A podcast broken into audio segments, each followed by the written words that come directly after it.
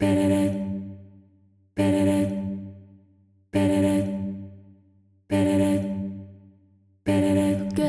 dans Love and Light, un podcast qui s'adresse à toutes celles qui rêvent, comme moi, de changer le monde, ni plus ni moins, en inspirant un changement positif guidé par davantage d'amour et de lumière.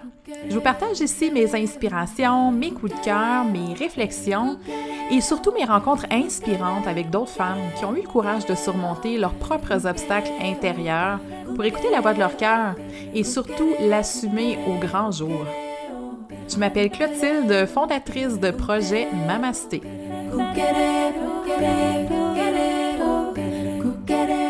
Je veux dépoussiérer les vieux modèles New Age et te donner les outils dont tu as besoin pour ta propre expansion.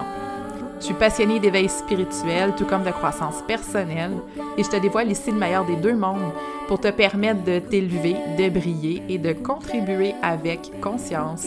Bienvenue!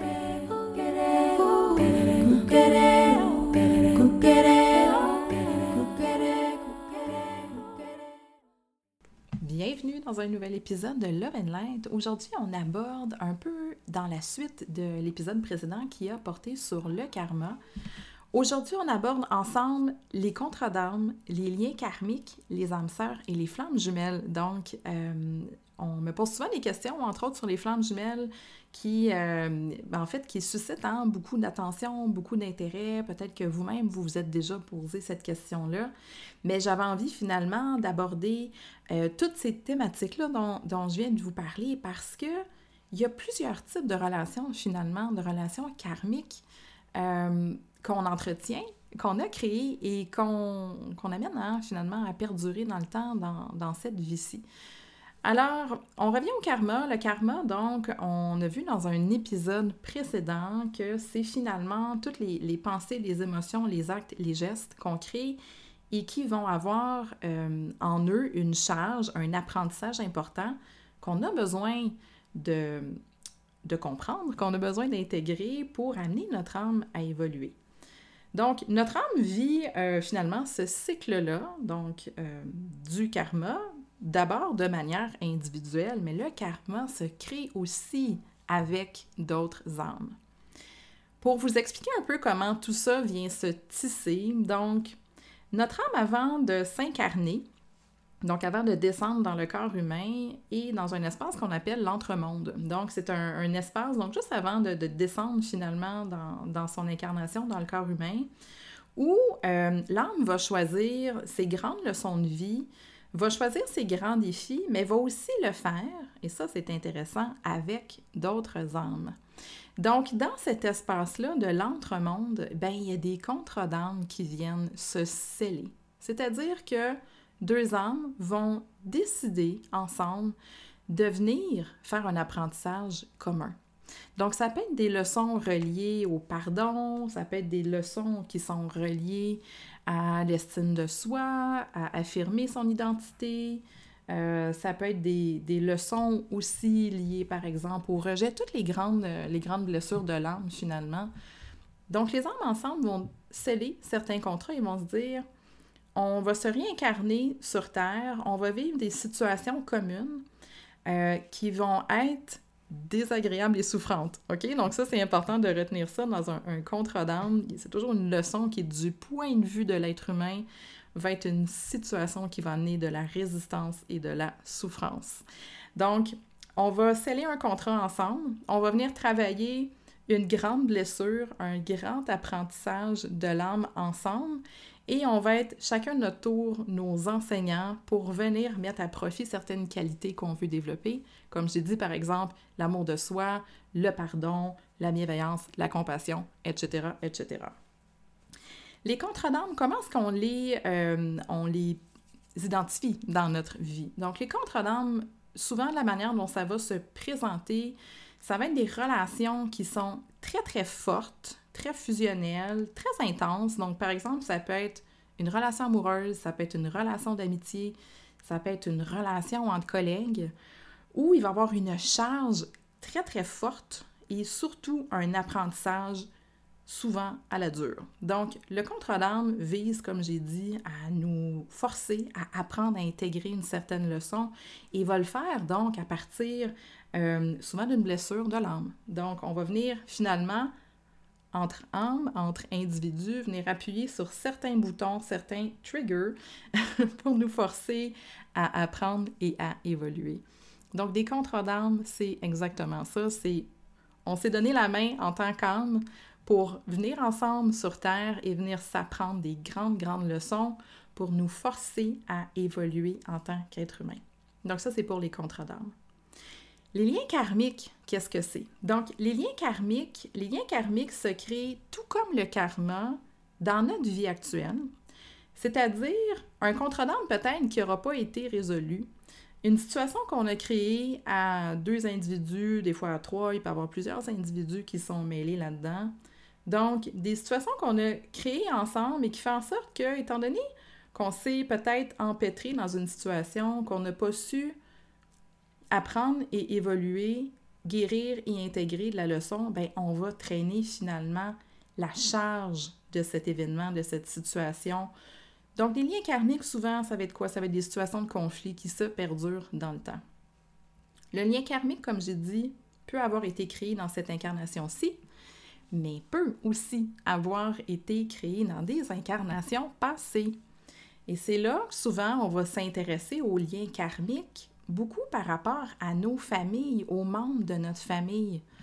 Notre père, notre mère, nos frères, nos sœurs, nos conjoints aussi.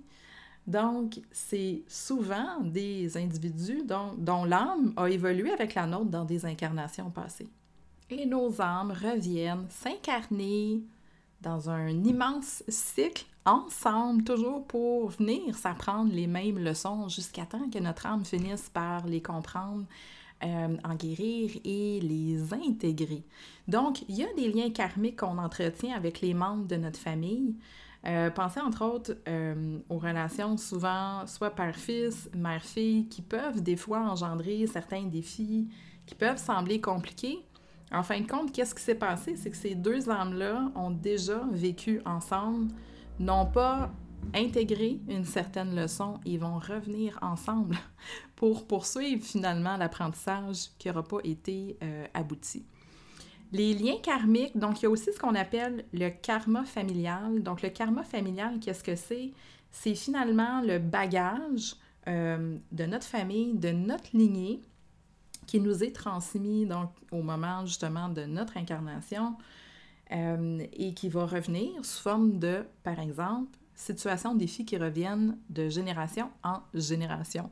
Euh, on peut observer, par exemple, je donne un exemple, j'ai déjà vu ça en lecture akashique, problème financier, faillite. Donc, euh, ma cliente vient me voir, elle est en train de faire faillite. Son père a fait faillite, son grand-père a fait faillite, et quand on remonte comme ça dans la généalogie, c'est un problème récurrent. Donc, le karma nous est aussi transmis par notre généalogie, par nos lignées.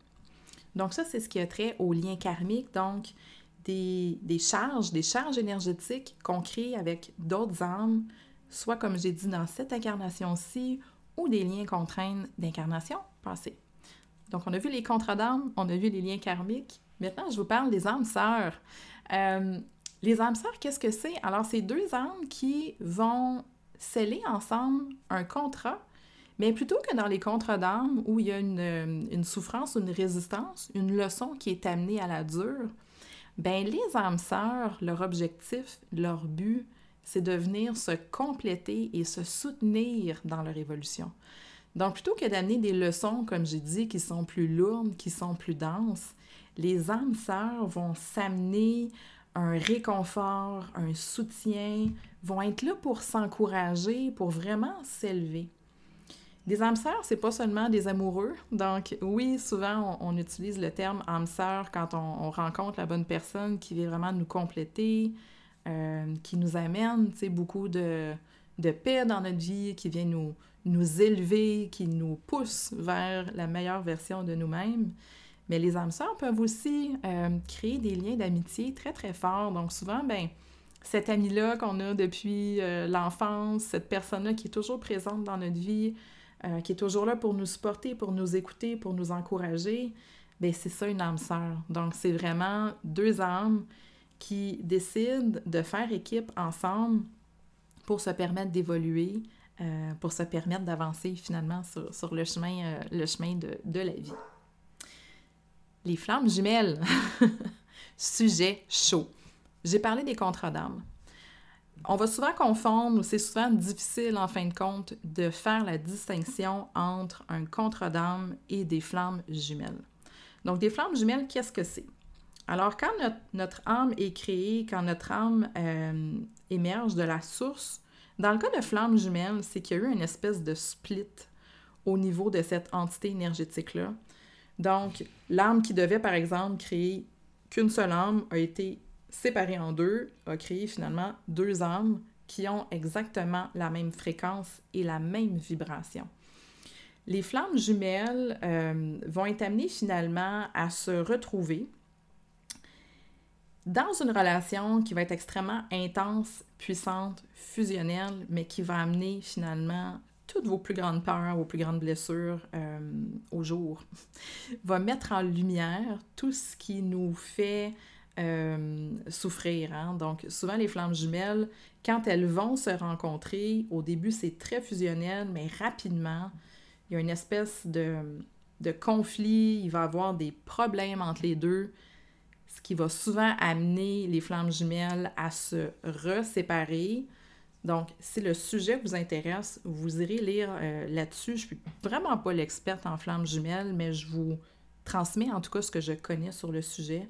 Donc, il y a tout un parcours des flammes jumelles où, à un moment donné, il y a une espèce de séparation, il y a une grande nuit noire de l'âme, euh, souvent plus fort chez une personne que chez l'autre. Mais inévitablement, ces deux âmes-là vont être appelées à se retrouver. Donc, après cette période noire-là, il va y avoir une forme de réconciliation entre les flammes jumelles. La seule manière peut-être de distinguer le contre d'âme euh, de la flamme jumelle, savez qu'au niveau de la flamme jumelle, on ne peut jamais oublier l'autre personne. on va, il va toujours avoir un mouvement qui fait en sorte qu'on est porté vers l'autre.